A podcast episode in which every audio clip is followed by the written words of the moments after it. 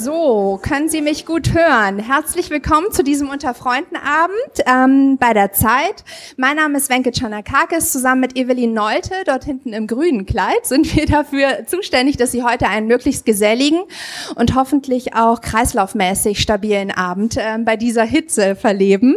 Sonst haben wir auch Kollegen da von Zeit Doktor, die sonst helfen. Bei den Freunden der Zeit bemühen wir uns, die spannendsten Recherchen und die interessantesten Köpfe für Sie auch jenseits der Zeitung erlebbar zu machen. Aus Dank für Ihre Treue, weil Sie mit Ihrem Abonnement den Journalismus in der Breite und in der Tiefe erst möglich machen. Vielen Dank dafür.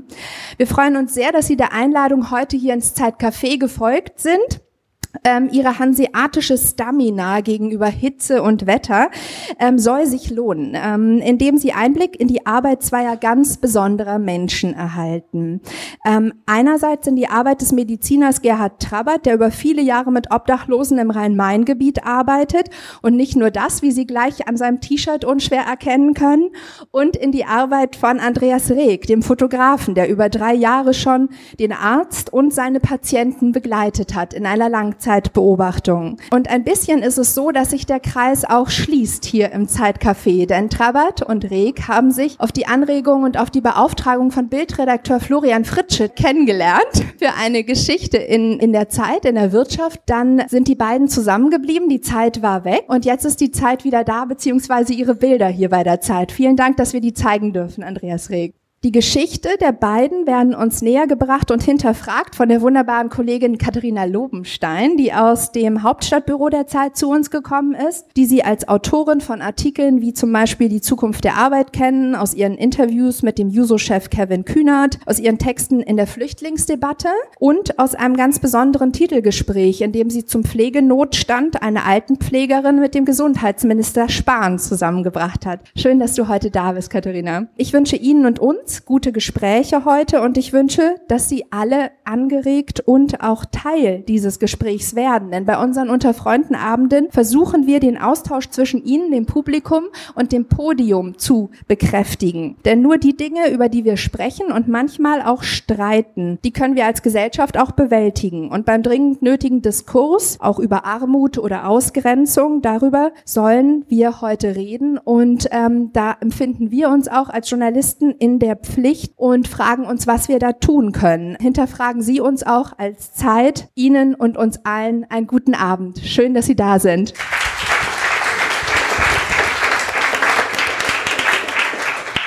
Also herzlich willkommen auch von unserer Seite. Vielen Dank vor allem Ihnen, dass Sie gekommen sind. Der Arzt der Armen, so haben wir den Abend heute überschrieben und ich habe mir im Vorfeld bei der Vorbereitung dieses Abends noch mal ein paar Statistiken zu Gemüte geführt. Und diese Statistiken sprechen eine sehr sehr klare Sprache. Wir haben sind in Deutschland gemessen am Pro-Kopf-Einkommen eines der reichsten Länder und Menschen, die in Deutschland leben, haben eine der längsten Lebenserwartungen weltweit. Eine Frau oder ein Mädchen, was heute in Deutschland geboren wird, wird im Schnitt 92,8 Jahre alt. Allerdings mit einer Einschränkung, wenn dieses Mädchen im Laufe ihres Lebens nicht in soziale Not gerät. Frauen, die in, in, Armut leben in Deutschland, die sterben etwa statistisch betrachtet im Schnitt acht Jahre früher als Frauen, denen es sozial besser geht. Bei Männern ist dieser Unterschied noch viel größer. Da sterben die, die sehr wenig Geld haben, mehr als zehn Jahre früher. Das scheint also zu, so zu sein, dass wir in einem sehr reichen Land trotzdem das Einkommen der Menschen, die soziale Situation einen ganz gravierenden Einfluss darauf zu nehmen scheint, wie lange wir leben und wie gut wir leben.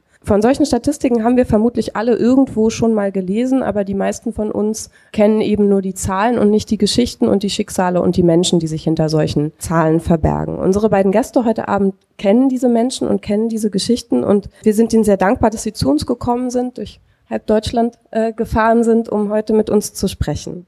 Zu meiner ganz Rechten sitzt Gerhard Traber, der ist 62 Jahre alt, kommt aus Mainz, ist dort geboren, arbeitet dort. Er ist Arzt für Notfall- und Allgemeinmedizin. Er ist gleichzeitig Professor für Sozialmedizin an der Hochschule Rhein-Main. Er hat, bevor er Mediziner wurde, Sozialarbeit studiert und war nebenher auch noch Leistungssportler. Er hat seine Doktorarbeit als Medizinstudent geschrieben über die Versorgung von obdachlosen Menschen in Deutschland. Er hat dann zehn Jahre lang in verschiedenen Krankenhäusern äh, gearbeitet und war immer wieder im Ausland, in Bangladesch zum Beispiel, in Liberia, in Afghanistan und ganz aktuell immer wieder, man sieht es am T-Shirt, auf dem Mittelmeer und hat dort als Arzt auf einem Schiff gearbeitet, was Flüchtlinge rettet.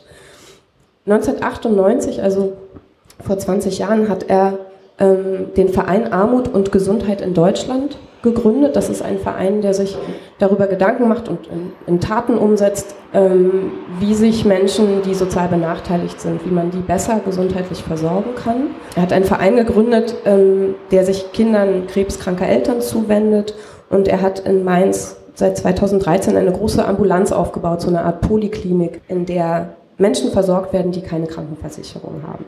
Und er ist auch noch Inhaber eines Verlags und schreibt Bücher, zum Beispiel Kinderbücher über Krebs und wie man mit dieser Krankheit umgeht. Er ist viele Male ausgezeichnet worden, unter anderem mit dem Bundesverdienstkreuz.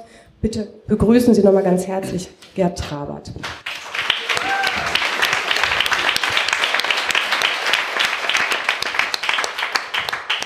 Zu meiner Rechten sitzt Andreas Reg. Ähm, Wenke hat es gerade schon erzählt, 2012 ähm, gab es eine Geschichte im Wirtschaftsressort über Armut und Gesundheit und wie das immer so ist bei der Zeit. Wir brauchen dann nicht nur Menschen, die die Geschichte schreiben, wir brauchen dann ähm, Fotografen, die die Bilder dazu liefern. Und dann gab es eben diesen Auftrag an Sie, Herrn Trabert zu porträtieren. Und diese Begegnung, die ist also über Jahre hin sehr fruchtbar geblieben.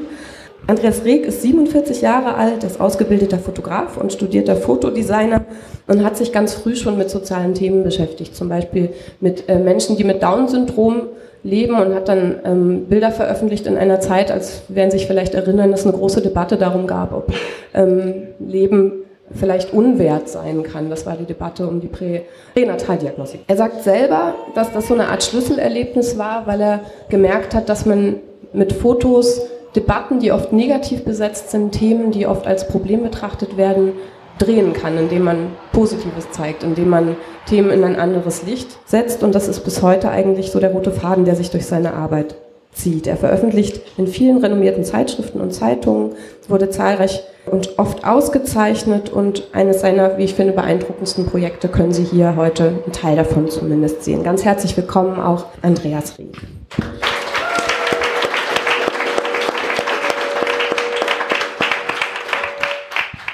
Herr Trabert, wie kommt ein junger Medizinstudent dazu, seine Doktorarbeit über obdachlose Menschen zu schreiben?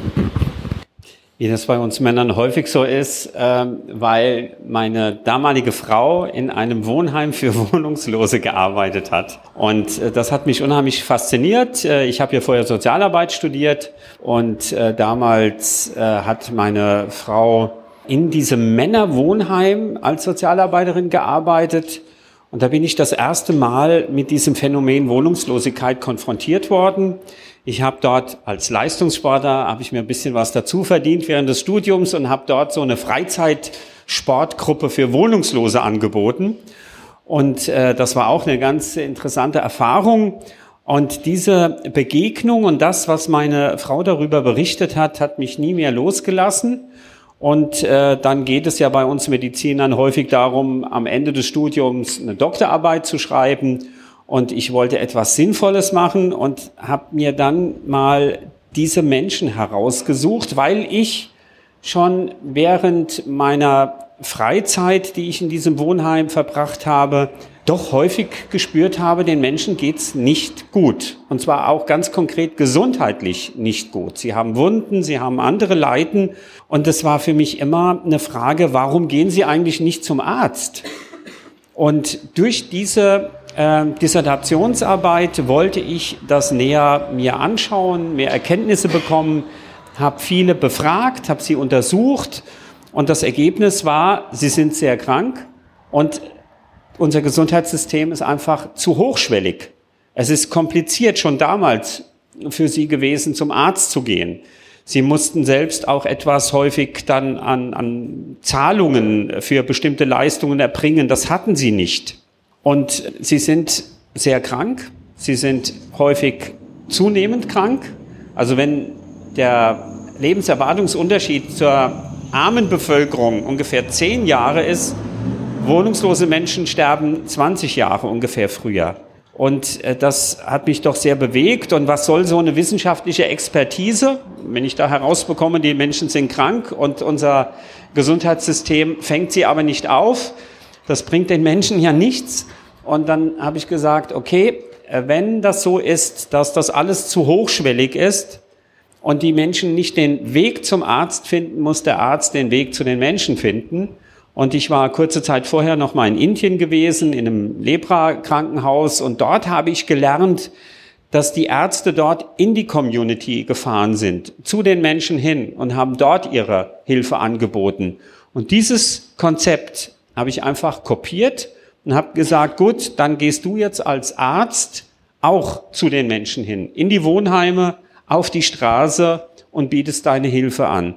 Und es ist was ganz Tolles, der Mensch, der damals ähm, mitverantwortlich war, dass ich als erster in Deutschland eine Ermächtigung, denn wir brauchen immer Ermächtigungen, Zulassungen, irgendwelche ähm, offiziellen Genehmigungen, um als Arzt tätig zu werden. Herr Rothe, er ist heute hier. Wir haben uns jetzt, wie viele Jahre haben wir uns nicht gesehen? 15? 15 Jahre nicht. Und er war äh, ganz, äh, ein ganz wichtiger Fürsprecher, denn es war wirklich äh, etwas ganz Neues ja, für die Kassenärztliche Vereinigung, für die Bezirksärztekammer, die haben mir am Anfang gesagt, nee, nee, sie dürfen nicht umherziehend ihren Beruf ausüben. Ja, das ist ja Quacksalbertum. Ja, und da musste man doch ein bisschen umdenken und äh, da braucht es immer Menschen, die auch Visionen haben. Und äh, er ist so ein äh, Mensch gewesen und ist es bestimmt auch noch. Und das ist absolut toll, dass ich ihn hier treffe. Dann habe ich diese Ermächtigung bekommen und dann konnte ich dieses neue Versorgungskonzept endlich praktisch umsetzen.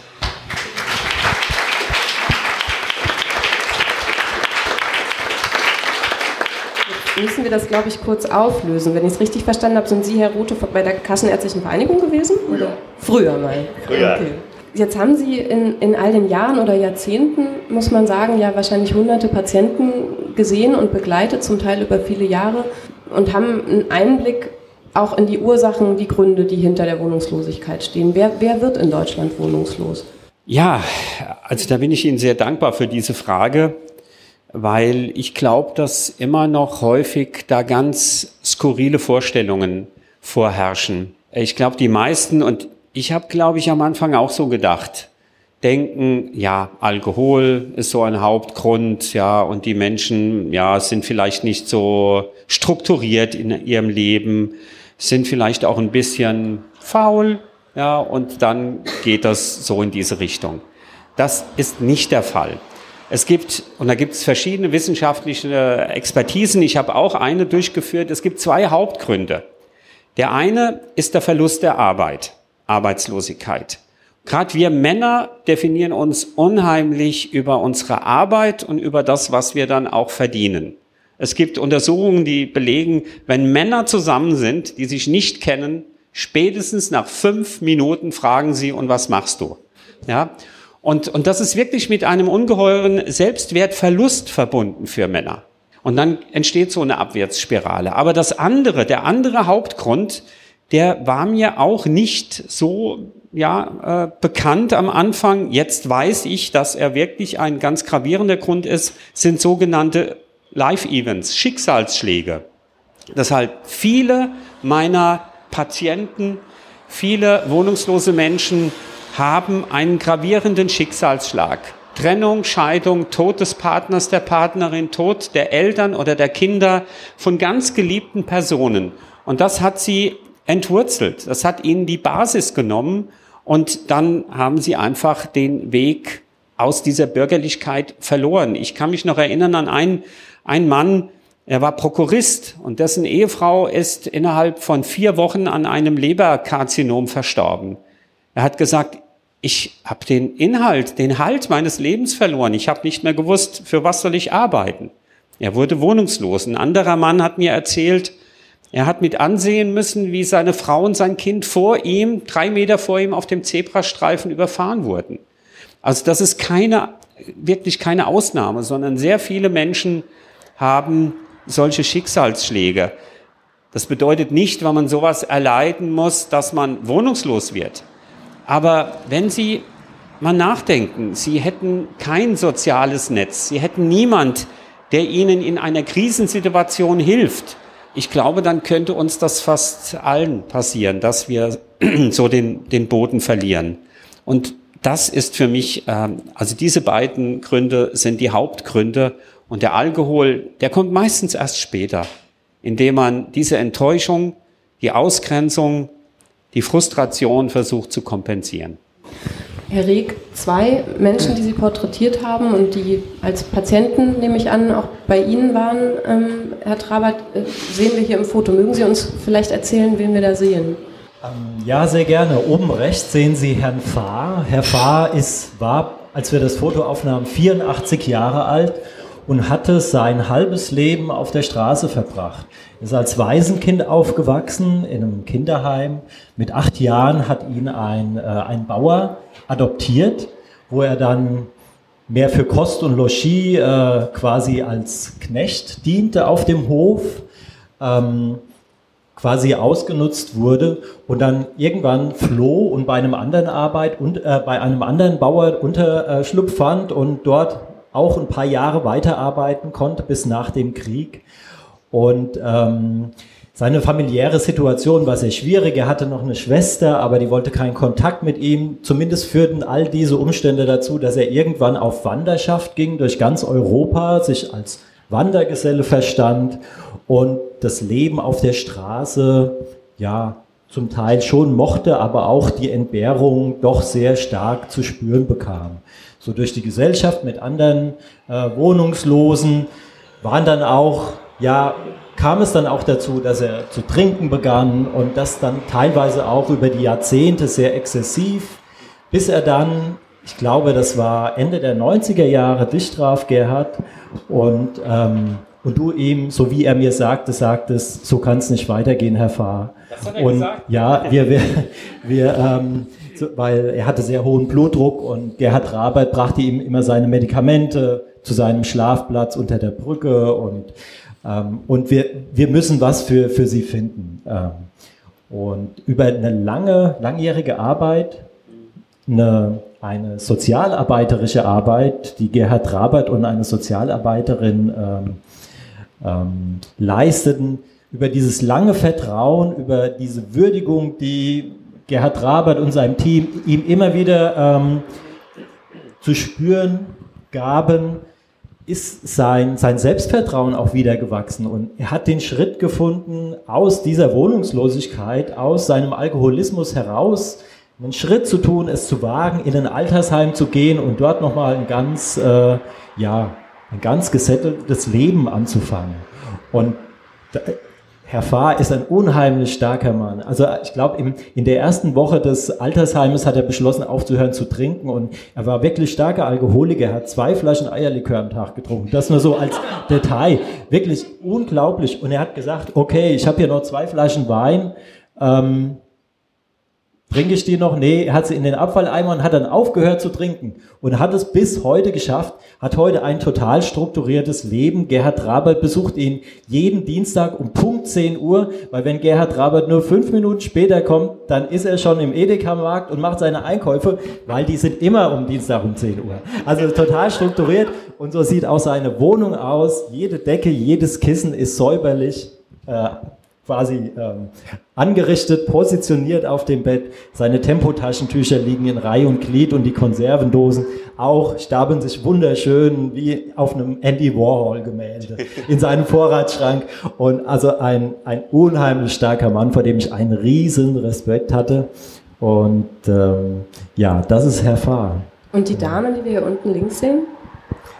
Das ist Frau Bestmann. Über ihre Geschichte weiß ich nicht sehr viel, weil davon hat sie auch nicht sehr gerne erzählt. Aber sie stammt hier aus dem Hamburger Raum und hatte aufgrund von der familiären Situation vor circa 20 Jahren entschieden, ähm, auf der Straße zu leben, frei zu sein. Sie ist quasi eine der wenigen Menschen, die ich jetzt in Mainz kennengelernt habe, die quasi aus freien Stücken diesen Entschluss, Entschluss getroffen haben, auf die Straße zu gehen und in dieser Freiheit zu leben, auch mit den Entbehrungen, die sie in Kauf nimmt.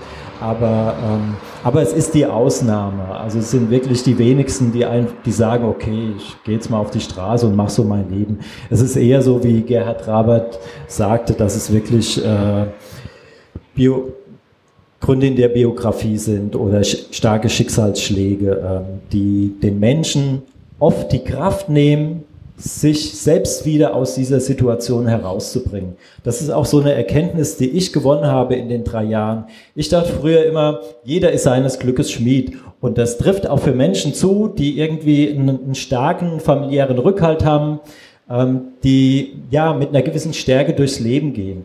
Aber ein Mensch, der irgendwie starke Schicksalsschläge erlebt und nicht diesen Rückhalt hat und dann vielleicht noch der Alkohol hinzukommt und eine gewisse Abwärtsspirale sich in Gang setzt, der hat nicht die Kraft oder eventuell nicht die Kraft, sich selbst wieder da rauszuholen. Und das ist, soll ich noch weiter erzählen?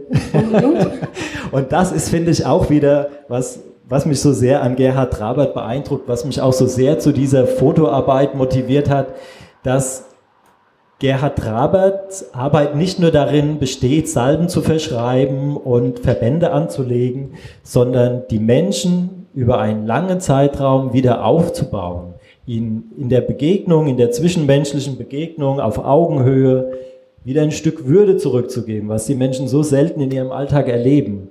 Und durch dieses, diesen, diese würdevollen Begegnungen gewinnen die Menschen über die Dauer oft auch wieder an Selbstvertrauen, was dann auch wiederum ein Schlüssel dazu ist, ihr Leben selbst wieder in die Hand zu nehmen. Wenn man sich Ihre Fotos anguckt, Herr Rieck, das sind zum Teil sehr intime Momente, die Sie fotografieren. Es gibt Bilder, da sieht man Menschen in ihrer Todesstunde, die gerade sterben. Es gibt ähm, Bilder wie diese, in denen Sie den wahnsinnig nahe kommen. Wie kriegt man das hin, als Fotograf ähm, in diese Sphäre vorzudringen? Also das ist bei jedem Fotografen, denke ich, wieder anders. Bei mir ist, ist, ist es der Faktor der Zeit. Wirklich viel Zeit mit den Menschen zu verbringen, ein Vertrauen aufzubauen. Ich bin, oder bei unserer Arbeit, ich bin da sehr zurückhaltend vorgegangen. Ähm, als erstes hatte mir irgendwie Gerhard Rabert vertraut und mich mitgenommen zu seinen Arztmobileinsätzen. Und ähm, und er war natürlich auch nochmal ein großer Vertrauensvorschub für die Menschen, für die Patienten. Ähm, das, weil er sagte immer, ja, äh, ein guter Fotograf und der macht da ein tolles Projekt mit uns und hättet ihr Lust, da äh, würdet, wären Sie bereit, sich fotografieren zu lassen für dieses Projekt. Vielleicht kann ich da noch ein bisschen mehr sagen. Also an, an, Andreas ist, und wie er sagt, was Entscheidendes war, auf Zeit zu setzen. Ja, er hat drei Jahre ist ja mitgegangen. Immer, nicht jeden Tag, nicht jede Woche, aber er war immer wieder dabei. Er hat eine sehr zurückhaltende Art, was ich bei Fotojournalisten auch sehr wertschätze. Äh, nicht sofort mit der Kamera. Und dadurch, durch seine Art, durch seine Empathie, durch seine Sensibilität, ähm, hat er Vertrauen geschaffen. Und er war eben dann nicht mehr ein Fremdkörper. Es war nicht irgendeiner der Fotojournalisten, die mal wieder mitkommen, sondern es war Andreas. Und was er auch gemacht hat, und das war besonders wichtig, er hat den Menschen Bilder geschenkt. Er hat sie fotografiert und hat die Bilder das nächste Mal mitgebracht und hat sie ihnen gegeben. Ich weiß von so vielen Fotojournalisten, die bei uns dabei waren, die das versprochen haben und niemand hat ein Bild vorbeigebracht. Und das war auch eine Form der Wertschätzung, der Anerkennung für viele. Ja, dass, dass er kommt und ihnen das Bild gibt, ja. Und, und das alles ähm, war, war ganz entscheidend. Also seine Persönlichkeit war da entscheidend und er konnte in die Intimität dieser Begegnung eben eindringen, weil er kein Eindringling mehr, Dringling mehr war. Er gehörte dazu. Ja, und, und das geht nur durch Empathie, durch Sensibilität und durch Kontinuität. Wenn man sich die Zahlen anguckt, die regelmäßig veröffentlicht werden zum Thema Wohnungslosigkeit in Deutschland, dann sieht man, dass in den letzten Jahren es einen ganz frappierenden Anstieg gegeben haben muss. Ich habe mal nachgeschaut, 2016 hat die Bundesarbeitsgemeinschaft Wohnungslosenhilfe ihre Schätzung veröffentlicht und hat geschrieben, dass 860.000 Menschen in Deutschland wohnungslos sind. Man muss dazu sagen, das war 2016, ein großer Teil, knapp die Hälfte davon sind Flüchtlinge, zum Teil anerkannte Flüchtlinge, die offiziell als wohnungslos gelten, oft in den Unterkünften noch bleiben dürfen. Also da ist es dadurch so ein bisschen, bisschen verzerrt, die Statistik dennoch. Es gibt von diesen Flüchtlingen sehr, sehr viele, die wohnungslos sind und es gibt immer noch eine knappe halbe Million, ähm, die nicht geflohen sind und auch kein Zuhause haben in Deutschland. 8 Prozent dieser Menschen sind Minderjährige, 70 Prozent sind Männer, 30 Prozent sind Frauen. Für 2018, also nur zwei Jahre später, hat die Bundesarbeitsgemeinschaft Wohnungslosenhilfe prognostiziert, dass es schon 1,2 Millionen Menschen sein werden, also in diesem Jahr, die auf der Straße leben. Ganz deutlicher Anstieg. Ich habe mal für Hamburg geschaut, da gibt es Schätzungen der Diakonie, dass wir heute ungefähr 2000 Obdachlose hier haben in der Stadt. Ähm, vor knapp zehn Jahren waren das nur halb so viele. Herr Trabert, ist das auch Ihr Gefühl in Ihrer ganz täglichen Arbeit, dass das Problem größer wird und mehr Menschen betrifft? Absolut. Ja, also Armut, soziale Ungerechtigkeit, würde ich sagen, nimmt in unserem Land immer mehr zu. Wir haben immer mehr eine Aushöhlung des sozialen äh, Versorgungssystems. Wir haben immer mehr Eigenbeteiligung im Gesundheitssektor, das kennen Sie alle. Es fehlt an 1,5 Millionen Kleinwohnungen in Deutschland. Der soziale Wohnungsbau wurde absolut vernachlässigt. Es fehlt an preiswertem Wohnraum. Es fehlt auch an Strukturen der Prophylaxe vor dem Wohnungsverlust, also vor eine Räumungsklage umgesetzt wird. Armut nimmt generell bei uns zu, ja, und eben auch Wohnungslosigkeit. Und ähm, das, das ist wirklich etwas, äh, was, also ich glaube, wir merken gerade im Winter ist ja die Sensibilität und das Bewusstsein besonders hoch was das bedeutet, kein Dach über dem Kopf zu haben, was das bedeutet, auf der Straße leben zu müssen häufig. Ja, äh, es wird immer wieder gesagt, wir haben doch diese Notschlafstellen. Wir haben zu wenig für Frauen. Wir haben zu wenig, es gibt auch Paare. Ja, Wohnraum. Wir haben die Situation gehabt, da konnte der Mann in Mainz die Frau in Koblenz also 100 Kilometer entfernt in einem Wohnheim unterkommen. Wir haben zu wenig Wohn Übernachtungsmöglichkeiten für wohnungslose Menschen, die einen Hund haben. Jetzt sagen viele wahrscheinlich, die haben doch so wenig, wieso jetzt auch noch ein Hund? Ja, der Hund ist einmal häufig eine Form von Partner und er ist ein Schutzfaktor. Sie haben das vor zwei Tagen gehört in Berlin. Zwei Obdachlose mit Benzin übergossen angezündet. Ich hatte auch schon einen Patient, der auch mit Benzin übergossen wurde. Einer die Beine äh, mit Benzin übergossen und angezündet. Einer mit dem Baseballschläger. Das haben wir gerade aus der rechten Szene. Ja, dass, dass wohnungslose Menschen als Abschaum, als Asoziale diffamiert werden und dann eben auch brutal angegangen werden. Also es ist so wichtig, diesen Schutzraum zu haben, ein Dach über dem Kopf zu haben und und auf der Straße zu leben, ist, ich sage immer, das ist die Spitze des Armutseisberges in unserem Land. Da wird Armut sichtbar und da ist sie so, so dominant und mit so viel existenziellen äh, Problemen und Gefährdungen verbunden. Ähm, und ich muss sagen, ich also einmal, es gibt nie eine offizielle Statistik. Die BAG Wohnungslosenhilfe fordert schon seit Jahrzehnten, dass es da Statistiken geben muss, aber keine Bundesregierung, niemand macht diese Statistiken. Man will natürlich auch nicht über Armut groß berichten hier. Und es wird noch zu wenig zur Prävention getan und es gibt noch zu wenig Möglichkeiten für Betroffene, mal wieder ein Dach über dem Kopf zu haben. Gerade Frauen, wenn ich das gerade noch an, anfügen darf, Sie haben gesagt, 30 Prozent sind Frauen auf der Straße. Das zeigt aber nicht das wirkliche Problem. Wir sprechen bei wohnungslosen Frauen häufig von latenter Wohnungslosigkeit. Das bedeutet, Frauen bekommen eher nochmal einen Schlafplatz zur Verfügung gestellt. Häufig von Männern und die Männer erwarten häufig sexuelle Verfügbarkeit. Wenn die Frauen sich verweigern, erleiden sie häufig einen Missbrauch, eine Vergewaltigung oder eine körperliche äh, Verletzung. Es gibt Untersuchungen, die gezeigt haben, dass zwei Drittel aller wohnungslosen Frauen einen sexuellen Missbrauch erlitten haben und ein Drittel vergewaltigt wurden. Ja, also das auch zu, zu diesem Thema. Frauen sind besonders gefährdet, auch wenn sie hier nicht ähm, in der Statistik als so dominant auftreten. Also gerade Frauen in dieser latenten Wohnungslosigkeit sind auch sehr, sehr gefährdet. Und es gibt viel zu wenig Übernachtungsmöglichkeiten für Frauen in ganz Deutschland. Sie haben gerade die Winterübernachtungsmöglichkeiten angesprochen oder auch die im Sommer. Im Winter ist das Problem sicherlich einfach spürbarer und dramatischer.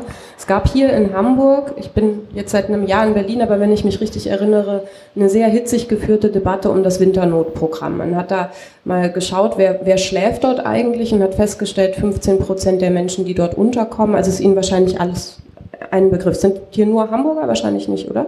Ist ein, quasi ein, ein Programm der Stadt, was lange Zeit einzigartig war, was gesagt hat, wenn, es, wenn die Temperaturen unter einem bestimmten Kältegrad fallen, dann machen wir die Türen auf und dann darf jeder hier übernachten, egal woher er kommt. Das hat ein paar Jahre funktioniert und dann gab es, wenn ich mich recht erinnere, diese Debatte im letzten Jahr. Man hat festgestellt, ich glaube nur etwa 15 Prozent der Menschen, die dort übernachtet haben, hatten einen deutschen Pass etwa 30 Prozent oder ein Drittel kamen aus Osteuropa und es gab einen großen Streit darüber, wer eigentlich dort schlafen darf. Und dann hat die Stadt gesagt, zum Beispiel, was, was die EU-Bürger aus, aus Rumänien anbelangt, aus Bulgarien, die sollen in spezielle Beratungsstellen und dort nicht mehr schlafen. Ist das der richtige Weg, Herr Trabert? Absolut nicht. Ja, also ich betone immer, Armut darf nicht gegen Armut ausgespielt werden geflüchtete Menschen, deren Situation, Menschen, die aus Rumänien, Polen, Bulgarien zu uns kommen, äh, dann ausspielen gegen deutsche Armut. Ja, wir sind das viertreichste Land der Welt. Wir haben genügend finanzielle Ressourcen. Wir haben so viel Möglichkeiten. Wir könnten, wenn wir wollten, viel mehr tun gegen Armut und für diese Menschen. Wir könnten übrigens auch noch eine Million geflüchtete Menschen aufnehmen. Davon bin ich überzeugt. Wir haben die Kapazitäten. Ich weiß, dass das sehr kontrovers diskutiert wird. Ich komme gerade aus Syrien. Ja, ich war in Nordsyrien. Ich war in den Flüchtlingslagern. Unsere Verweigerung, unsere Abschottungspolitik bedeutet wie ein Dominoeffekt, dass überall die Grenzen geschlossen werden. Und dann müssen die Menschen, die aus Afrin, aus Raqqa vor dem IS geflohen sind, die werden dann dort vor Ort bei 45 Grad. Wir hatten 45 bis 50 Grad in Zelten hatten sie locker nochmal 10 Grad mehr. Dort müssen die Menschen dann leben. Ja, und das müsste nicht sein, wenn Europa, wenn die Welt hier einen anderen Kurs fahren würde. Nochmal zu dem Thema EU-Bürger. EU-Bürger, wenn sie, sie kommen ganz legal zu uns im Rahmen der Freizügigkeit. Wenn sie kein sozialversicherungsrechtliches Arbeitsverhältnis haben, haben sie keinen Anspruch auf eine Versorgung. Da, das ist auf höchster Ebene hat man versagt. Ja, es muss auch da ein soziales Netzwerk für die Menschen kommen. Wir, sind so dankbar für all die polnischen Frauen, die hier in der Pflege arbeiten. Aber wir haben so viel polnische Ärzte, die in Polen ausgebildet werden, die dann zu uns kommen. Die nehmen wir alle gern. Aber wenn jemand, der dort keine Arbeit findet, hierher kommt und eben kein Facharbeiter ist, ja, dann sagen wir, okay, der soll irgendwie auf der Straße leben, da machen wir nichts. Also ich halte das für, für absolut den falschen Weg. Ich finde, das ist auch nicht mit den Menschenrechten zu vereinbaren. Aber wir sehen ja in den letzten Wochen, hier werden kurz mal von der hohen Politik Menschenrechte einfach so ausgehebelt. Es macht mich betroffen, es macht mich wütend und es macht mich auch fassungslos. Wir könnten sehr viel mehr. Und äh, so etwas, dass man dann unterscheidet, auch Sie haben die Diskussion mit der Tafel auch mitbekommen, wo war sie? In Essen. Essen, ja. Äh, äh, da, das kann nicht sein. Diese Differenzierung kann nicht sein. Da müssen wir uns andere Versorgungsstrukturen überlegen. Und wir könnten, wenn wir wollten. Jetzt haben Sie.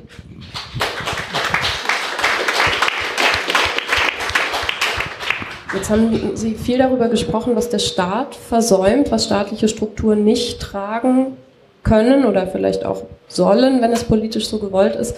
Was kann denn in Ihren Augen jeder Einzelne tun, damit Menschen, die keine Wohnung haben, ein würdevolleres Leben, ein besseres Leben führen können? Ja, also einmal ist mir nochmal wichtig, ähm, das eine ist, über Strukturen zu reden. Müssen wir immer, ja. Ähm, weil nachhaltig was zu verändern bedeutet, Strukturen zu verändern. Sie wissen, Tafeln hat immer das Problem und auch das, was wir machen, meine aufsuchende Arbeit, auf die Straße zu gehen oder wir als Team, es bin ja nicht nur ich, ich bin auch nur die Spitze des Eisberges. Ohne das ganze Team könnte ich gar nichts. Ja, wir haben unheimlich viele engagierte Hebammen, Krankenschwestern, Ärztinnen, Sozialarbeiterinnen. Ähm, das hat auch eine diskriminierende, eine ausgrenzende Komponente. Die Menschen müssten im Regelsystem aufgefangen werden. Deshalb muss man da immer sehr reflektiert damit umgehen und man muss immer wieder einfordern, dass Strukturen sich ändern müssen. Aber wir können auch alle selbst und wir müssen bei uns selbst anfangen, würde ich auch immer wieder behaupten wollen und fordern wollen. Ich werde häufig gefragt, ist das, ist es richtig, Geld zu geben oder nicht, wenn da jemand sitzt? Ich sage immer, schenken Sie ihm das Teuerste, was Sie haben. Fünf Minuten Ihrer Zeit. Bleiben Sie einfach mal stehen. Reden Sie mit diesem Menschen. Das ist Wertschätzung. Das ist Anerkennung. Und wenn Sie mögen, geben Sie ihm auch noch ein paar Euro. Aber dann nicht sagen, bitte nicht vertrinken oder nein, das ist seine Entscheidung.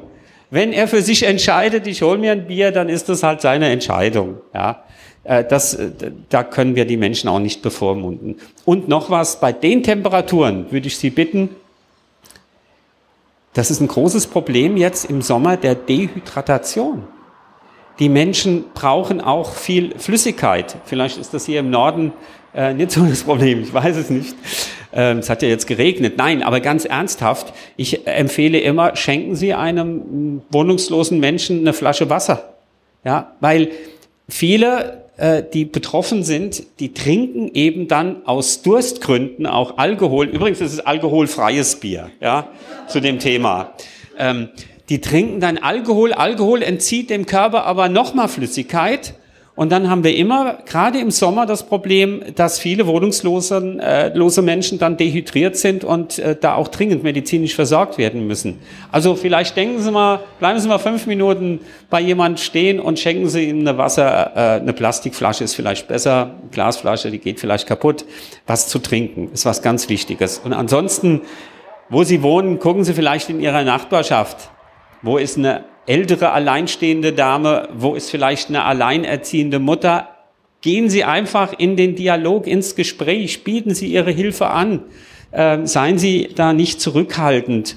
Und äh, ja, wir müssen, glaube ich, wieder mehr äh, so aufeinander zugehen und offener sein, was, was Hilfsangebote angeht und auch im Annehmen, glaube ich, müssen wir das tun und tun sich auch wieder die Männer, die tun sich wieder schwerer, Hilfe anzunehmen. Aber ja, das ist wichtig, diese Form der Begegnung, der Beziehung. Herr Rex, Sie haben ja gesagt, bevor Sie dieses ähm, Fotoprojekt gestartet haben, sind Sie meistens vorbeigelaufen, wenn jemand an der Straße saß und Sie nach einem Euro gefragt hat. Jetzt haben Sie immer ein paar Euro in der Tasche und Sie haben mir erzählt am Telefon, wir haben vorher kurz gesprochen, ähm, man gibt ja nicht nur was dahin, man kriegt ja auch zurück. Was kriegt man denn zurück bei der Arbeit oder in, im, im Gespräch, im Austausch mit den Menschen, die Sie jetzt jahrelang begleitet haben? Freundschaften ist vielleicht zu viel gesagt, aber, aber ja, was bekommt man zurück? Einen glücklichen Ausdruck oft bei den Menschen auch und eine Dankbarkeit. Also ich habe auch sehr viel Dankbarkeit bekommen, selbst wenn es nur diese kleinen Fotos waren, haben sich die Leute doch immer sehr gefreut, wenn ich sie ihnen gegeben habe. Aber darum, es geht mir eigentlich gar nicht darum, etwas zurückzukriegen. Also das, das ist überhaupt nicht der Anlass. Das ist eher, das passiert dann so nebenbei dann irgendwie. Aber es haben sich eigentlich in, de, dieser Zeit Beziehungen zu den Menschen in Mainz entwickelt, zu den Patienten von Dr. Trabert, die äh, ja, die auch anhalten. Also wenn wir uns sehen, dann ähm, ja, dann ist es wie wenn man einen alten Freund wieder trifft, irgendwie so ungefähr. Und dadurch, dass man sich in so einer extremen Lebenssituation auch kennengelernt hat, haben diese Begegnungen auch eine gewisse Tiefe oder eine, eine tiefere Tiefe als ähm, vielleicht jetzt mit, mit Arbeitskollegen oder so, weil, weil wir doch sehr intensive Zeit miteinander verbracht haben an den Wohnungsorten, wo sie waren, in, in guten wie auch in schwierigen Zeiten. Und das hat so ein Vertrauen geschaffen. Und ähm, ja, genau. Ich würde sehr gerne diese Runde öffnen, weil ich mir sicher bin, dass Sie wahrscheinlich noch ganz viele Fragen im Kopf haben, ähm, die Sie loswerden wollen. Wir müssen eins unserer Mikros hergeben. Und jetzt darf ich deins bitte, haben? Danke. Bitte, ja. ähm, Hier gibt es schon eine Frage. Denke, würde ich die reingehen. Genau. genau. Ja, mich würde mal interessieren, es gibt ja auch diese sogenannte Battle Mafia. Wie unterscheiden Sie denn einen echten Obdachlosen, Anführungszeichen, von äh, einer Gruppierung, die es nur auf hm. Geldeinnahmen hat. Wow, das ist eine, ich weiß, äh, die Frage wird immer wieder gestellt. Das ist eine schwierige Frage. Die Frage ist deshalb für mich so schwierig, weil ich da eine ganz große Ambivalenz spüre. Auf der einen Seite gebe ich zu, nervt mich das manchmal auch. Ja, Sie, Sie können das ja auch häufig sehen. Es ist meistens eine sehr devote Haltung. Ähm, man zeigt, manchmal sind auch noch Kinder dabei, Kleinkinder, oder man äh, simuliert eine, eine Behinderung. Wobei die Menschen sind natürlich auch in einer absolut schwierigen, katastrophalen Situation. Ja, sie werden von mafiösen, äh, kriminellen Strukturen benutzt, um Geld einzutreiben. Sie müssen so und so viel am Abend abgeben, sonst kriegen sie nichts zu essen. Ähm, das, das macht es mir schwer. Ähm, das zu verurteilen. Ja, also zu verurteilen sind die Menschen, die diese Menschen benutzen, ja, im Hintergrund. Und dagegen müssen wir was äh, tun. Aber ich, ich, in aller Regel erkenne ich, ich kenne die Szene in meiner Stadt und erkenne dann, wenn ich gehe aber auch zu diesen Menschen. Ja, und ähm, häufig ähm, sprechen sie überhaupt kein Wort Deutsch, ja, während andere äh, gerade auch aus, aus Osteuropa dann sich schon mehr bemühen, weil sie ja auch eine Arbeit suchen. Äh, ich, ich, also ich kenne das Problem, Letztendlich ist das Problem nur zu lösen, indem wir das Armenhaus Europas, und das ist nun mal Rumänien, Bulgarien, indem wir dort noch mehr die, die Entwicklung, die Infrastruktur, die wirtschaftliche Entwicklung äh, unterstützen. Aber das wird nicht so schnell gehen. Wir werden immer wieder mit diesen Bettlerbanden zu tun haben. Heute Morgen im Frankfurter Hauptbahnhof gab es eine, eine Durchsage, habe ich auch noch nie gehört Bitte seien Sie vorsichtig. Hier ist eine, hier sind Bettlergruppen äh, unterwegs. Passen Sie auf Ihre ähm, Sachen auf. Also stehlen tun die ja jetzt nicht, ja. Ähm, aber das ist ein Phänomen. Ich tue mich auch schwer, ja, weil das auch häufig so was Forderndes ist. Ähm, aber ja, weiß auch um, um deren schwierige, schwierige Situation. Da hinten ist eine Frage komme zu Ihnen. Ähm, erstmal herzlichen Dank für Ihre wirklich äh, spannenden Ausführungen und ich finde es also auch sehr wichtig, natürlich auf Menschen zuzugehen. Nur im Vordergrund würde für mich jetzt so ein bisschen stehen, doch eine strukturelle, äh, einen strukturellen Ansatz zu finden. Inwieweit haben Sie denn mit dem, was Sie bereits erreicht haben, äh, Kontakt zur Politik aufgenommen? Ich denke zum Beispiel gerade in Frankfurt, ich komme daher, wohne zwar schon sehr lange hier, habe aber gehört, dass da manchmal bei Neubauprojekten 40 Prozent Leerstand ist, weil das Firmen aufkaufen, sehr oft ausländische, die dann eigentlich nur spekulieren, bis die Preise gestiegen sind. Dass man da eben mit der Politik Lösungen findet, übergangsweise oder Zwangseinweisung oder was auch immer. Ich muss sagen, ich werde da direkt ein bisschen radikal, wenn ich über die Idee nachdenke, weil ich das für einen unhaltbaren Zustand halte.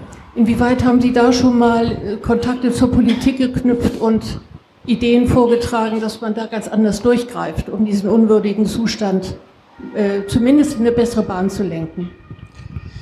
Ja, das versuchen wir ständig. Also wir sind, äh, unser Verein ist Mitglied in der Nationalen Armutskonferenz. Äh, das ist ja ein Zusammenschluss aller Wohlfahrtsverbände, aller Bundesarbeitsgemeinschaften.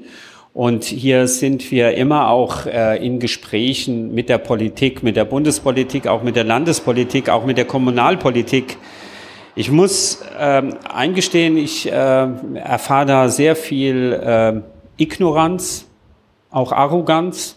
Ja, man, man spürt häufig, das ist keine Wählergruppe, um die man sich bemühen muss. Muss ich ganz klar so sagen. Ja, äh, das ist für mich, das ist der da habe ich am meisten Frustration erlebt. Es ist nicht die Arbeit mit den Menschen, ja, die ist trotz aller Problematik gewinnbringend, weil es entsteht auch so eine sehr tiefe Form der Begegnung, der Beziehung. Das Schlimmste ist wirklich zu versuchen, in der Politik ein Bewusstsein, eine Sensibilität äh, für dieses Thema zu erzeugen und dann eben auch Konsequenzen. Wir hatten eine Arbeitsgruppe beim äh, Bundesgesundheitsministerium Armut und Gesundheit. die wurde vor acht Jahren einfach eingestellt. Brauchen wir nicht mehr. Ja, oder Herr Seehofer, als er noch Gesundheitsminister war, da hatten wir den ersten Kongress in Berlin, äh, Armut und Gesundheit, der ist damals nicht gekommen, weil er äh, gesagt hat, wir haben die Sozialhilfe, wir haben keine Armut in Deutschland. Und Déjà-vu, dieses Jahr haben wir Herrn Spahn eingeladen und Sie haben seine Äußerungen äh, zu ähm, dem Sozialgeld und Arbeitslosengeld gehört. Ja, das ist auch in meinen Augen unmöglich. Ähm, äh, da ist auch keine Sensibilität für dieses Thema. Wir haben keine Armut. Das, das Problem ist gar nicht so gravierend. Ja, und äh, wir sind jetzt, jetzt eine ganz neue Initiative. Die Bundesrepublik muss immer der UN auch einen Rechenschaftsbericht abgeben. Und wir sind ein Bündnis von verschiedenen Organisationen. Wir haben jetzt über die UN eine Frage an die Bundesregierung gestellt, wie sie mit diesem Phänomen Obdachlosigkeit, speziell mit EU-Bürgern und so weiter umgeht. Also wir müssen diese Wege bestreiten, um überhaupt wirklich ernsthaft gehört zu werden. Weil auf diese Frage muss die Bundesregierung jetzt antworten. Und das wird dann auch wieder äh, in bestimmten Gremien diskutiert. Also wir versuchen es, ähm, es ist unheimlich schwierig. Ich, ich verstehe es aber auch nicht so, ja. Ich, weil ich glaube wirklich, das zeigt ja auch, wie viele Menschen hier sind. Ich erlebe immer wieder eine hohe Sensibilität in der Bevölkerung für das Thema soziale Gerechtigkeit und Ungerechtigkeit. Und ich kann es häufig nicht nachempfinden, dass die Politik dem so gleichgültig gegenüber eingestellt ist. Also nicht jeder Politiker, ja. Es gibt Ausnahmen. Aber doch sehr viele. Ich habe keine Frage, nur eine Anmerkung oder Ergänzung. Frau Lobenstein hat eben erwähnt, das Winternahutprogramm hier in Hamburg, dass die Zahl der Übernachtenden dramatisch gestiegen ist. Und darauf ist auch reagiert worden. Man hat gefragt auch über die Wohlfahrtsverbände, woran liegt es, dass so viele Personen, die aus Osteuropa kommen, die im Sommer in Osteuropa, äh, hier gearbeitet haben, unter schwierigen Arbeitsverhältnissen, dann häufig im September, Oktober keinen Lohn mehr bekommen haben und dann keine Möglichkeiten hatten, außer hier zu bleiben, dann wohnungslos wurden und dann versuchen mussten, in den Übernachtungsstätten des Winternotprogrammes zu sein. Darauf hat es eine Antwort gegeben. Diesen Personen ist angeboten worden, zurückzureisen wieder mit auch entsprechenden Möglichkeiten, dass sie was Finanzielles wieder auch zu Hause hatten, damit sie sozusagen auch dort in Rumänien oder Bulgarien über den Winter gekommen sind. Das sind, glaube ich, ein auch Ansatz, wie man also auf eine ganz spezielle Wohnungsnot, die ja nichts damit zu tun hat, dass man ein einschneidendes Erlebnis hatte, sondern dass man arbeitslos geworden ist auf ganz besonderen Strukturen. Das zweite Ergänzung, die ich hätte, äh, die Zahl der Wohnungslosen, die eine Möglichkeit haben, eine reguläre Wohnung zu bekommen die ist in Hamburg, dass die Zahl verdoppelt worden der Wohnungen. Es werden in den nächsten Jahren deutlich mehr Wohnungen neu gebaut, in, auch von der städtischen Wohnungsgesellschaft, um dann Wohnungslosen mit einem speziellen Angebot und sozialen Angebot auch eine Möglichkeit zu bieten, auch wieder versuchen zu wohnen, was ja auch nicht automatisch auf Anhieb immer sofort auch klappt. Das ist auch eine Antwort, die die Politik hier in Hamburg auf die zunehmenden Probleme gegeben hat.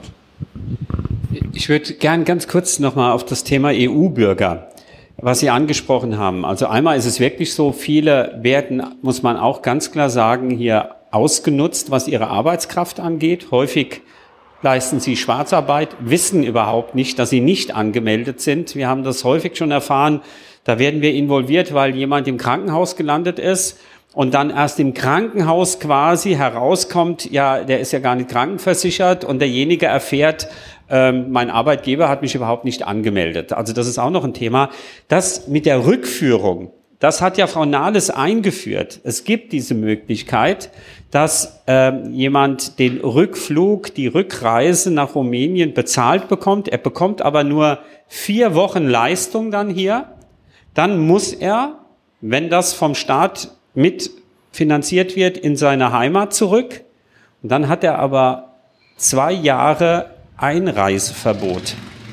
Das wissen viele auch nicht. Er darf nicht mehr nach Deutschland, dann ist er auch illegal in Deutschland, wenn er innerhalb von zwei Jahren, das gehört alles zu diesem Paket dazu. Wir finanzieren vier Wochen lang hier dein Überleben. Wir zahlen deine Rückführung, aber du darfst zwei Jahre nicht mehr nach Deutschland. Das ist jetzt nicht wirklich eine Lösung des Problems. Das ist so ein bisschen ein Verschieben. Aber natürlich ist das auch ein bilateral, bilaterales oder ja, das ist, es hat, es ist ein europäisches Problem. Das kann Deutschland allein natürlich auch nicht lösen. Andreas, darf ich dich vielleicht einmal fragen? Ähm, du hast eben schon ein bisschen was erzählt von den beiden Protagonisten hier unten. Die ähm, Dame, die nennt sich ja auch Maate. Magst du etwas zu Herrn Duser erzählen, dessen Bilder man oben sehen kann, auch oben in der Galerie? Ähm, ja, gerne. Also Herrn Duser traf ich bei unserem ersten gemeinsamen Einsatz, als ich Gerhard Raber zum ersten Mal bekleidete. Und Herr Duser verkörperte quasi eine Kategorie, wenn man das so sagen kann, von Obdachlosen, wo man eigentlich gerne, wenn man sie nicht kennt, ein paar Meter außen rum geht, weil er sehr verwahrlost war. Er, er roch auch sehr stark und, und er äußerte sich auch sehr heftig teilweise. Und, ähm, und dahinter steckt ein ganz lieber Kerl, ein, ein ganz wunderbarer Mensch, der durch seine Biografie irgendwie an diesen Punkt gekommen ist. Und meiner ersten Einschätzung nach war es so, dass ich wirklich, dass ich ihn fast aufgegeben hatte, so, dass ich mich gewundert hatte, dass er überhaupt noch lebt bei, bei seinem Lebenswandel. Er wohnt mitten in der Fußgängerzone, ähm, im Winter, nur mit einem Schlafsack, ohne Isomatte, bei Minustemperaturen, viel Alkohol, schlechtes Essen, ähm, und ähm, ja, also äh, ich, ich habe, es hat mich gewundert, dass er überlebt hat und ich habe ihn bewundert für seine Kraft, sich dieser Situation auch auszusetzen. Man muss sich das mal vorstellen, sich mit einem Schlafsack in eine Fußgängerzone zu legen, wie schutzlos man da ist, wie jetzt vor zwei Tagen in Berlin. Also da, das ist äh, nicht nur Naivität, das, das zeugt für mich auch von einer, von einer Stärke und auch von, von ganz viel Mut und Courage. Ja, und dann habe ich den Wandel erlebt. Gerhard Rabert hat ihn dann, weil es ihm sehr schlecht ging, in eine Krankenwohnung der äh, Ambulanz mitgenommen, hat ihm dort einen Wohnraum zur Verfügung gestellt.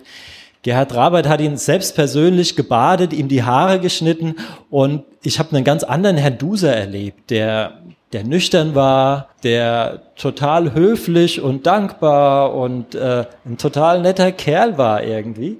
Und, ähm, und das hat mir einfach wieder zu klar gemacht, wie, wie schnell ich oder man auch generell über Menschen urteilt, aufgrund ihres Äußeren, aufgrund ihres Verhalten, das man vielleicht in einem Moment jetzt gerade erfährt. Aber dass da doch, dass es doch wirklich lohnt, auch dahinter zu schauen, hinter diese Fassade und die Menschen kennenzulernen und ja, Herr Duser ist da nur ein Beispiel. Also ich habe ganz viele Menschen bei dieser Arbeit kennengelernt, wo ich überrascht war über deren Bildung, über deren anspruchsvolle Berufe, die sie ausgeführt hatten, über, über deren äh, soziale Kompetenz und also wirklich sehr feine Menschen, die gleichzeitig oft sehr sensibel auch waren und vielleicht auch mit durch diese Sensibilität gewisse Dinge in ihrem Leben schlecht verarbeiten konnten und dann in so einer Lebenssituation dann sich wiedergefunden haben. Ja, erstmal vielen Dank für Ihre, für Ihre Ausführungen. Ich finde das auch sehr anrührend, was Sie sagen. An Sie beide die Frage, wie, wie gehen Sie damit um einmal? Also das ist ja eine, eine Arbeit, die Sie da machen, die, die ganz tief geht, die also Sie als ganzen Menschen anfasst. Und was macht das mit Ihnen? Was, wie haben Sie sich durch diese Arbeit verändert? Da gibst du mir sofort das Mikrofon. oh, ich meinte durchaus beide. Ja, ja, das, das habe ich. Das musst du auch noch beantworten. nee. Ja, viel, vielen Dank für, für, die, für die Frage. Das ist natürlich, das ist etwas, also als Arzt lernen Sie, sollten Sie lernen, mehr oder weniger, ich kann nicht mit jedem Patienten, der stirbt, mitsterben. Ich brauche eine gewisse Distanz um reagieren, handeln, agieren zu können. Ich darf aber mich nicht zu weit entfernen, dann bin ich nicht mehr empathisch, dann bin ich nicht mehr nah genug an diesem Menschen. Das ist, das ist, finde ich, eine der schwersten Aufgaben in sozialen Berufen oder auch im, im, beim Arztsein, diese Gratwanderung, sich von Not, Leid, Sterben mit in ein Loch ziehen zu lassen, aber nicht aus Distanz und Angstgründen mich zu weit zu entfernen. Und das ist immer ein Balanceakt. Ja, ich bin manchmal sehr frustriert, traurig, niedergeschlagen. Da ist es wichtig, mit Freunden, mit Bekannten, im Team darüber zu reden. Ähm, dann sind es aber auch die Menschen selbst, die mir wirklich viel Energie und Kraft geben. Weil es ist eine ganz besondere Form der Begegnung und der Beziehung. Es ist eine absolut authentische Beziehung. Ja, ich sage immer eben nicht mein Haus, mein Auto. Es wird sich über nichts Materielles definiert, sondern da ist ein Mensch und ich biete eben auch an und hier ist auch nur ein Mensch. Und genau diese Form der Beziehung, diese authentische Beziehung, die, die ist das, du, du hast es ja äh, schon erwähnt, man gibt nicht nur, man bekommt unheimlich viel. Das ist das, was ich bekomme. Es ist nicht die Dankbarkeit. Es ist die Ehrlichkeit und diese authentische Form der Beziehung, die gibt letztendlich mir die Kraft, äh, das zu tun. Die, der Kontakt zur Politik ist es nicht, ja, ähm, sondern das ist das Frustrierende, aber diese Form äh, der Begegnung. Und ich, ich habe ja immer so einen Begriff, den ich äh, von einem äh, dänischen Familientherapeuten übernommen habe, der Begriff der Gleichwürdigkeit. Den gibt es nicht in der deutschen Sprache. Jesper Juhl ist ein Däne, der hat äh, mal charakterisiert, was ist wichtig für eine gelungene Beziehung zu Kindern. Er ist Familientherapeut. Und er betont diese Form der Gleichwürdigkeit. Menschen, Kindern mit Würde auf einer Ebene, natürlich mit einem kognitiven Vorsprung, aber auf einer Ebene, Ebene zu begegnen. Ähm, und ich habe diesen Begriff von ihm genommen und würde sagen, das ist genau das, was wir versuchen auch zu leben, auf einer Ebene mit Menschen zu begegnen. Und dann kann ich etwas geben und ich bekomme zurück. Als, als ich jetzt gerade wieder in, in, in Syrien war oder auch mit der Sea-Watch im Mittelmeer, da habe ich so gedacht, ja, ich bringe jetzt in dieses Flüchtlingslager, in die, zu den Menschen, die auf diesen Booten über das Mittelmeer äh, fliehen und jetzt bei uns auf der Sea-Watch sind, ich bringe ihnen ein Stück Würde. Und habe dann erkannt, die geben mir Würde zurück. Sie geben mir, sie schenken mir Würde, weil ich etwas tue, was so normal ist, was einfach das Fundament der menschlichen Beziehung sein sollte. Das ist einfach die Quelle von, von all dem Ton.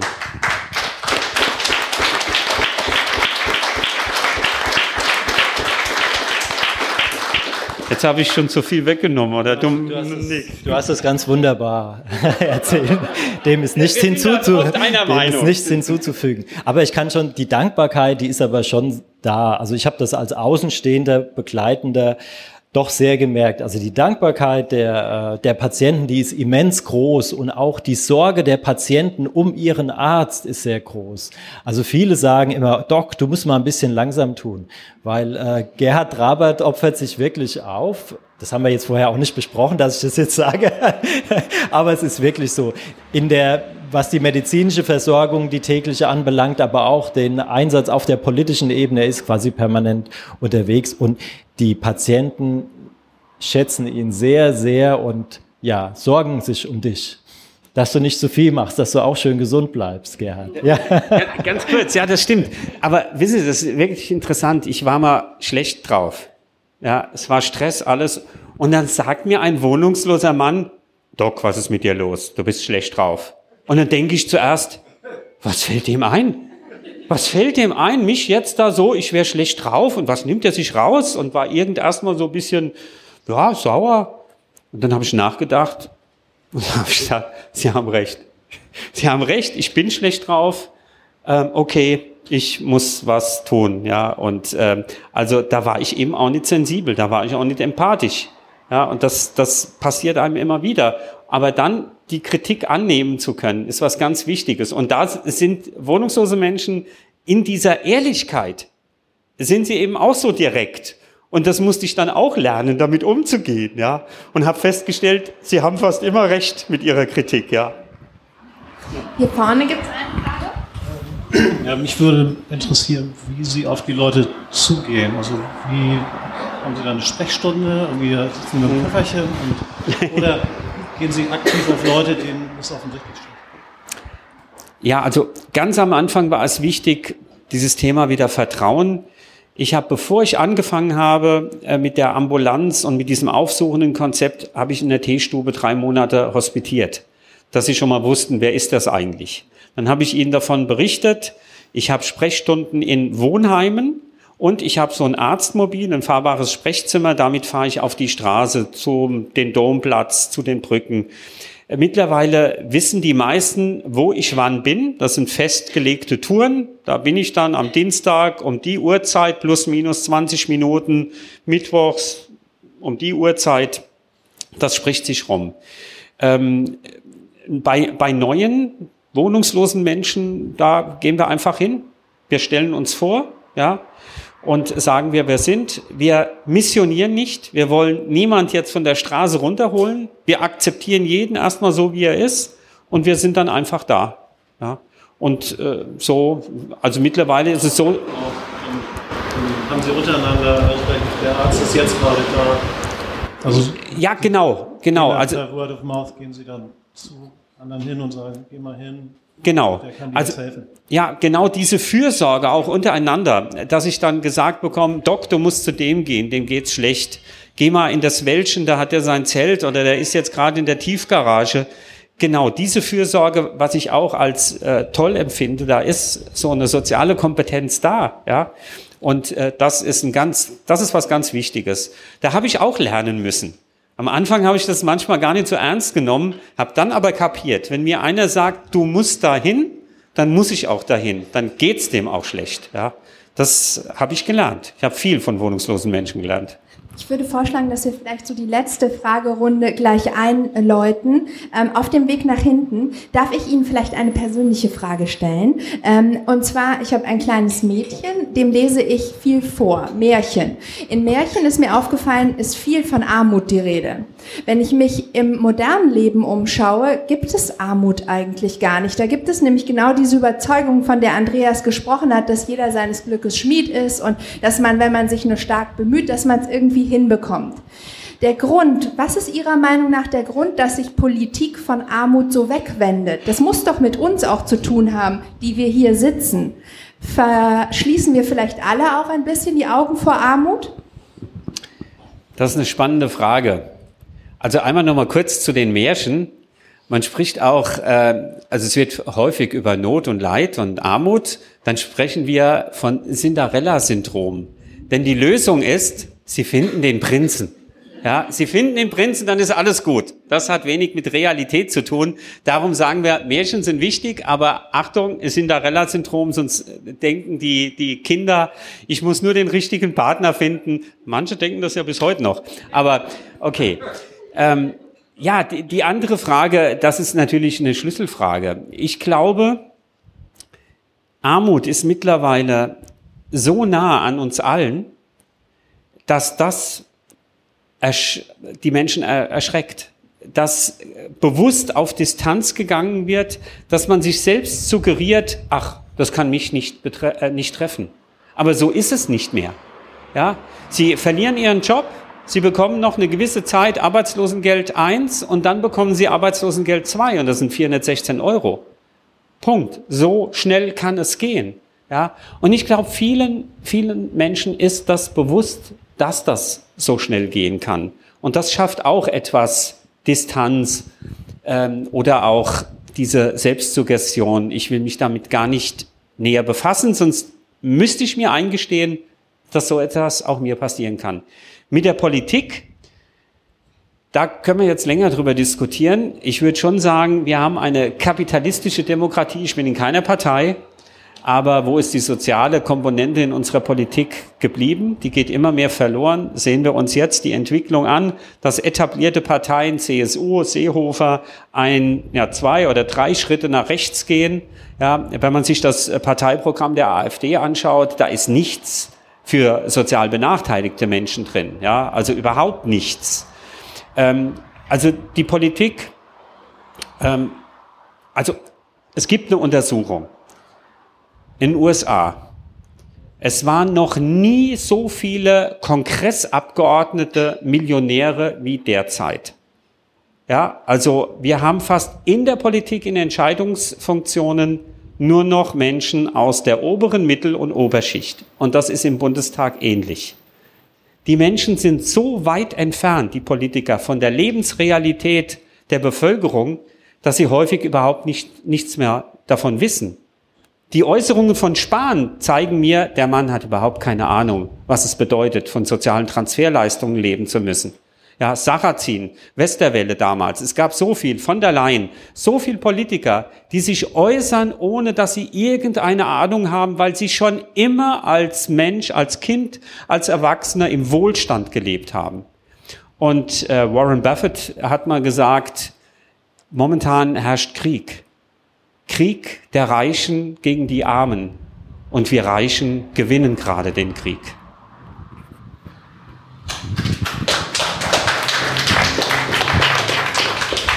Ich habe eine ganz äh, praktische Frage noch zu, vielleicht zum Abschluss. Wie finanzieren Sie Ihre Tätigkeit? Sie sprachen von einem Arztmobil, was Sie haben. Es gibt Medikamente, werden Sie von der Pharmaindustrie in irgendeiner Weise unterstützt? Vielleicht eine etwas blauäugige Frage. Sie sehen, ich lächle schon. Ich kann mir gut vorstellen, dass Sie von der Pharmaindustrie unterstützt Wir haben ja Böhringer Ingelheim in unserer Nähe, die nichts kriegen wir von denen. Die, das ist auch, also da denken Sie manchmal, wir haben viele Patienten mit einer chronischen Bronchitis, die Sprays, die sind teuer. Ja, da haben wir schon mal mit denen verhandelt, die Berodualspray, die haben Paletten, wo nur der Aufkleber falsch ist. Da haben wir gesagt, gebt sie uns. Nee, dürfen wir nicht. Die müssen wir alle vernichten. Ja, da, also da denken sie auch, gut. Von was leben wir? Wir leben nur von Spenden. Wir sind spendenfinanziert. Nur durch die Solidarität der Menschen mit uns. Ähm, wir kriegen keine Unterstützung der Kommune, des Landes oder des Bundes. Wir sind auch nicht gefragt worden, aber wir würden es auch nicht nehmen. Denn eins ist uns ganz wichtig, unsere Autonomie. Andreas Familie verlässt den Raum. Das kann ich nicht zulassen.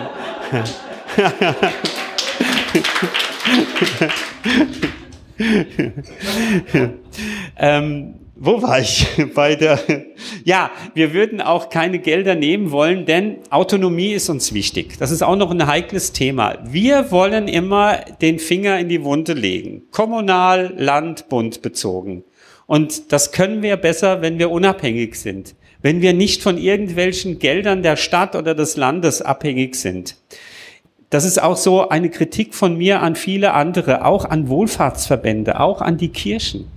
Ich denke, sie müssten noch mehr und radikaler diese Politik kritisieren. Sie tun es meines Erachtens häufig nicht, weil sie schon so vernetzt sind, weil ihre Institutionen eben Gelder bekommen von der Kommune und vom Land. Und das hindert sie an Kritik, die meines Erachtens notwendig wäre. Also wir sind nur spendenfinanziert. Das Spendenkonto finden Sie. ich weiß es nicht.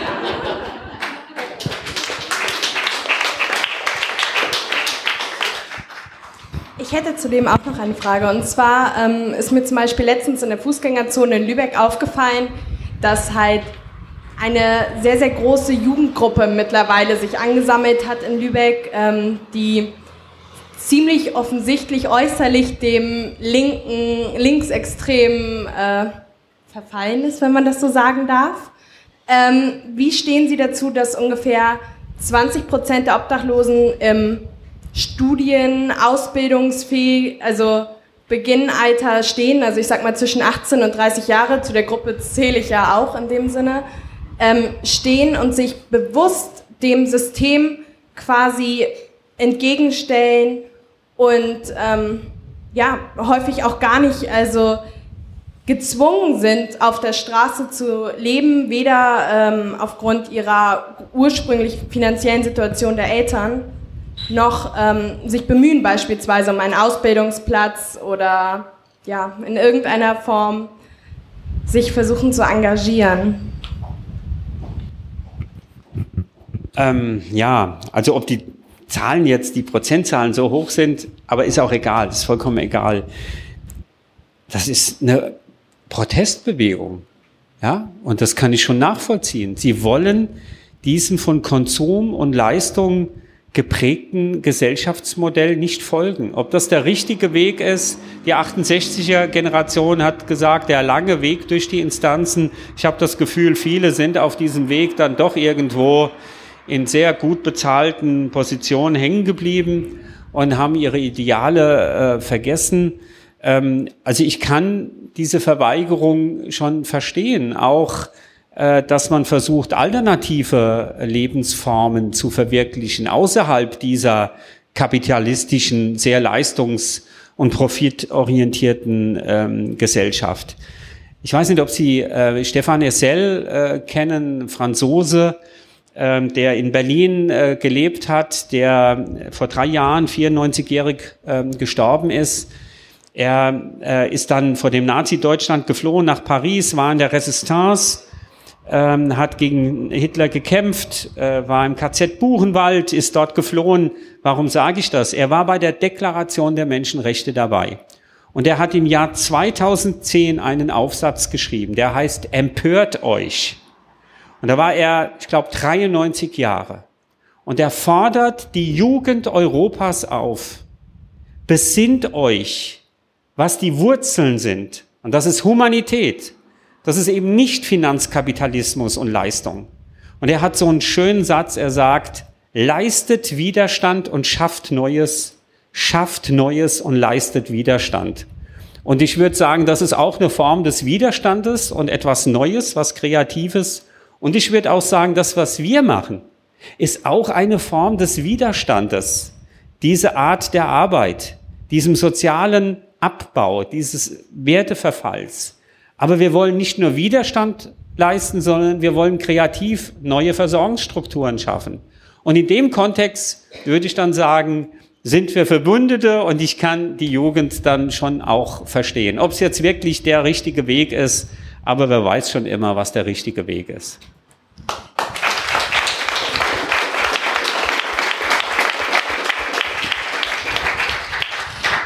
Liebe Katharina, ähm, vielen Dank, dass du uns die beiden ein bisschen näher gebracht hast und dass du ihnen so viel Raum auch gelassen hast, ein bisschen zu erzählen. Ähm, Andreas, danke, dass wir deine Bilder zeigen können. Ich glaube, das Baby schläft bald ein. Vielleicht bis es schläft, bleibst du noch ein bisschen da und stehst auch Rede und Antwort äh, bei einem Glas Bier oder Wein auch gerne oben noch zu den Bildern. Herr Travat, vielen Dank, dass Sie so kurz nach Ihrem Aufenthalt in Syrien und zwischen den ganzen Projekten, in denen Sie arbeiten, zu uns gekommen sind. Viel Erfolg weiterhin und alle, die natürlich Interesse haben und es vielleicht bei Google nicht finden, können sich auch gerne jederzeit bei den Freunden der Zeit melden und wir stellen den Kontakt her, wer spenden möchte. Ähm, ich will ganz kurz Bitte. Ich muss noch mal sagen, äh, vielleicht ist jetzt in der Runde so ein bisschen, habe ich das Gefühl, dieses Tolle, was Andreas geschaffen hat, zu kurz gekommen. Sie werden in den Bildern, ich finde, das ist so beeindruckend, dass er die Menschen fotografiert hat und er hat nicht einfach Not und Leid fotografiert, sondern er hat die Würde der Menschen in diesen Bildern visualisiert. Und äh, das hat mich unheimlich äh, fa fasziniert. Seine, ja, seine Sensibilität und diese Art von, von Kunst in einem Bild Menschen Würde zurückzugeben. Und das hat er einfach in einer ja, unbeschreiblich schönen und kompetenten Art und Weise äh, geschafft. Ich bin ihm unendlich dankbar dafür.